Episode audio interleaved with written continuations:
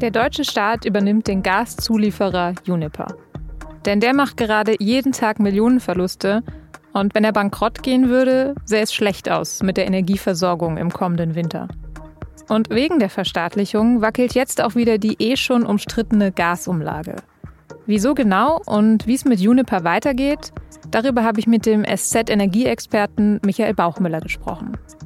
Sie hören auf den Punkt, der Nachrichtenpodcast der Süddeutschen Zeitung. Ich bin Nadja Schlüter, schön, dass Sie dabei sind.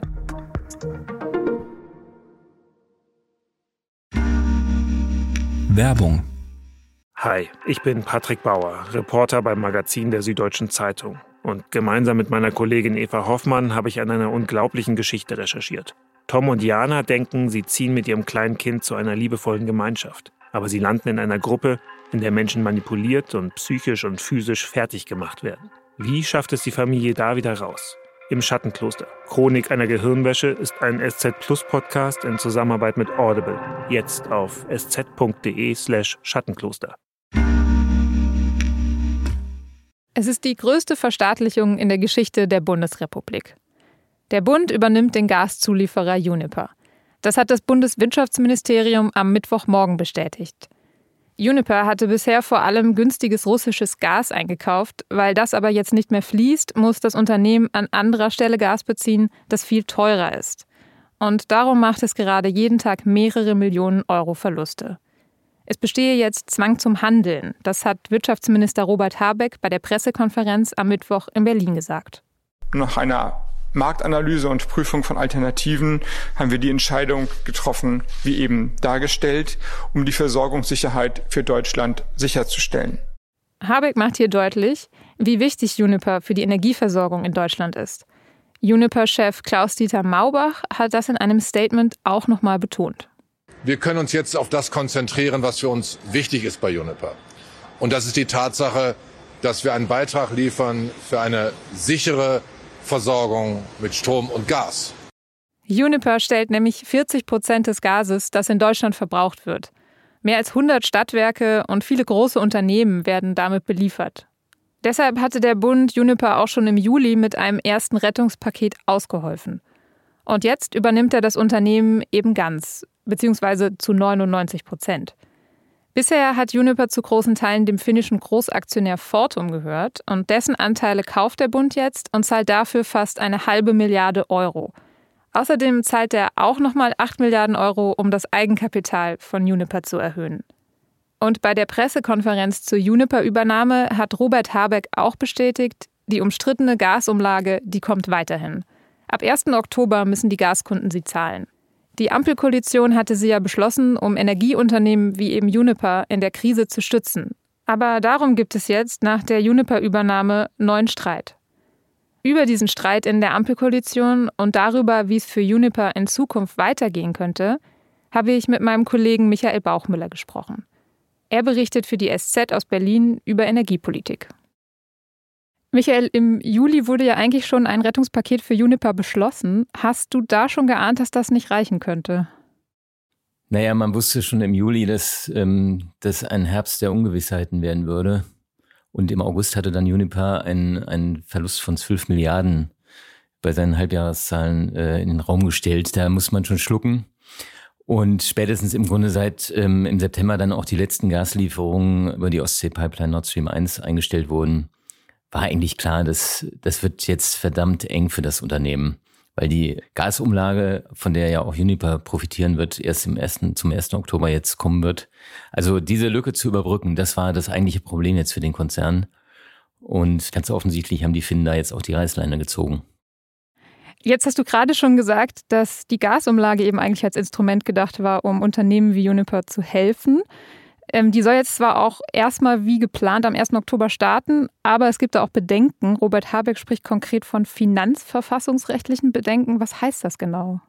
Also die Gasumlage ist ja etwas, was alle Gasverbraucherinnen und Verbraucher in Deutschland ab Oktober eben jetzt zahlen müssen. Das ist ein Aufschlag auf den Gaspreis.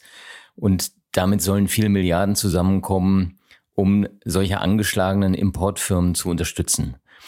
Und Habecks Argumentation jetzt ist, jetzt, wo eben diese finnische Firma Fortum bei Uniper ausgestiegen ist, der Staat übernimmt, wird damit quasi mit dem Geld der Gasverbraucher einen Staatskonzern unterstützt. Und da sieht er einen Widerspruch oder er sieht die Gefahr jedenfalls, dass das verfassungsrechtliche Bedenken aufwirft und dann am Ende vielleicht sogar diese Gasumlage gekippt werden würde. Und er beharrt da auf, auf einen im Grunde Persilschein aus dem Finanzministerium, so eine Art Unbedenklichkeitserklärung, damit er da auf der sicheren Seite ist. Das Finanzministerium sagt ja jetzt eigentlich auch schon, ist alles in Ordnung, wir haben das geprüft. Warum kommen da so unterschiedliche Informationen durch von den beiden Ministerien? Ich glaube, das hat mit der Interessenlage zu tun.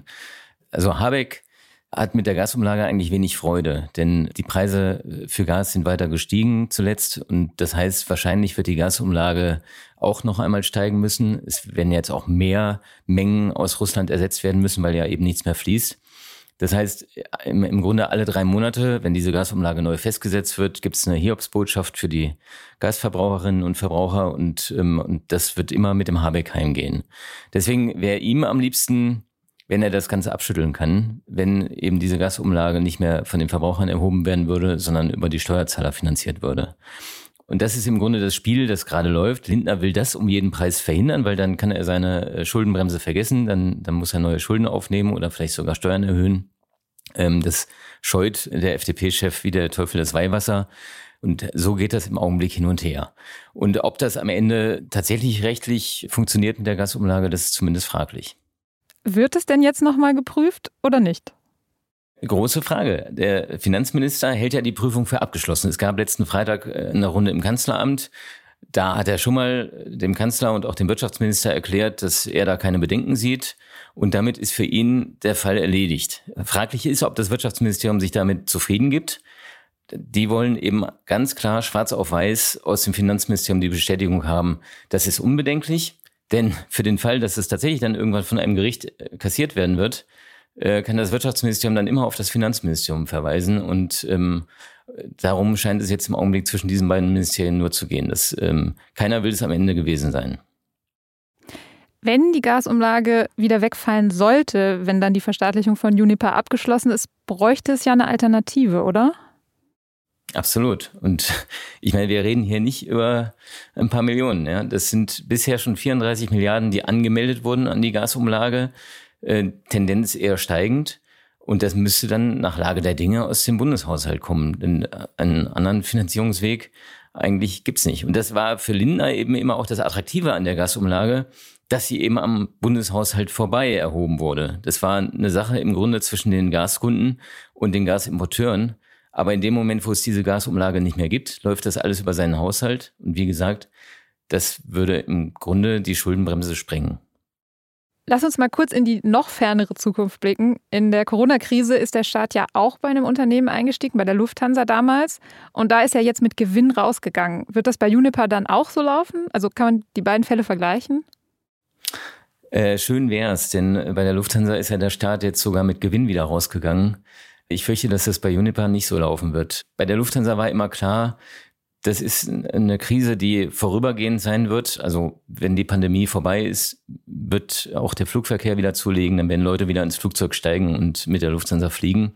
Das heißt, das war tatsächlich absehbar eine Überbrückung.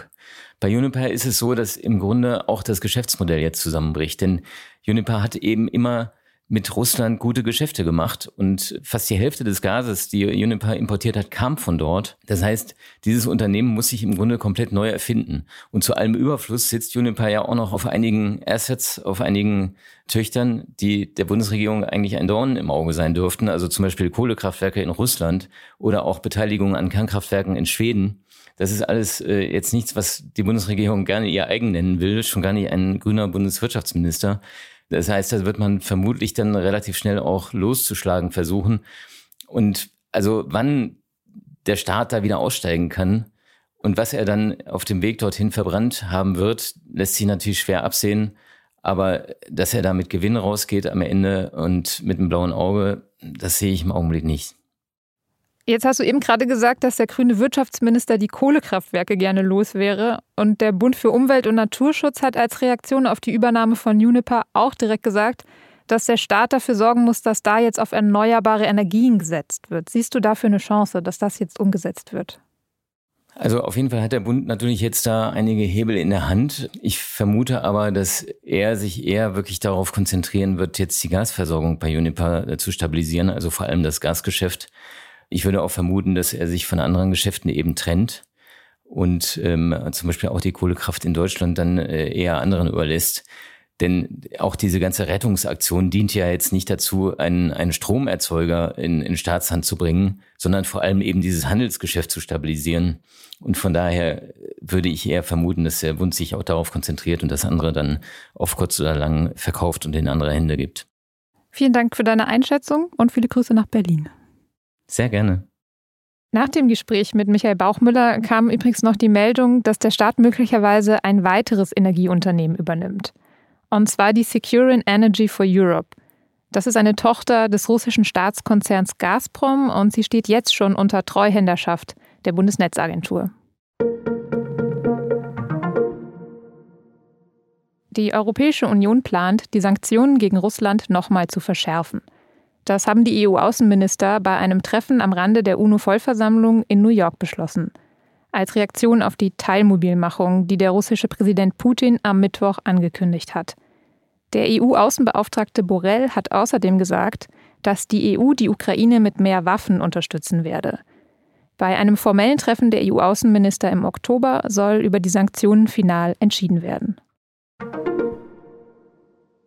Drei Jahre lang hat die New Yorker Generalstaatsanwaltschaft gegen Donald Trump ermittelt. Jetzt steht fest, sie verklagt den ehemaligen US-Präsidenten wegen Finanzbetrugs. Auch drei seiner Kinder werden angeklagt. Ihnen allen wird vorgeworfen, die Finanzen der gemeinsamen Immobiliengesellschaft manipuliert zu haben. Trumps Konzern weist die Vorwürfe zurück. Die New Yorker Staatsanwaltschaft will Geldstrafen in Höhe von 250 Millionen Dollar fordern.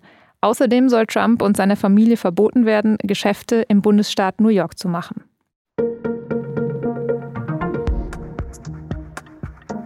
In München läuft ja gerade das Oktoberfest. Und da geht's klar ums Bier. Aber auch um Tradition, Brauchtum und Kultur.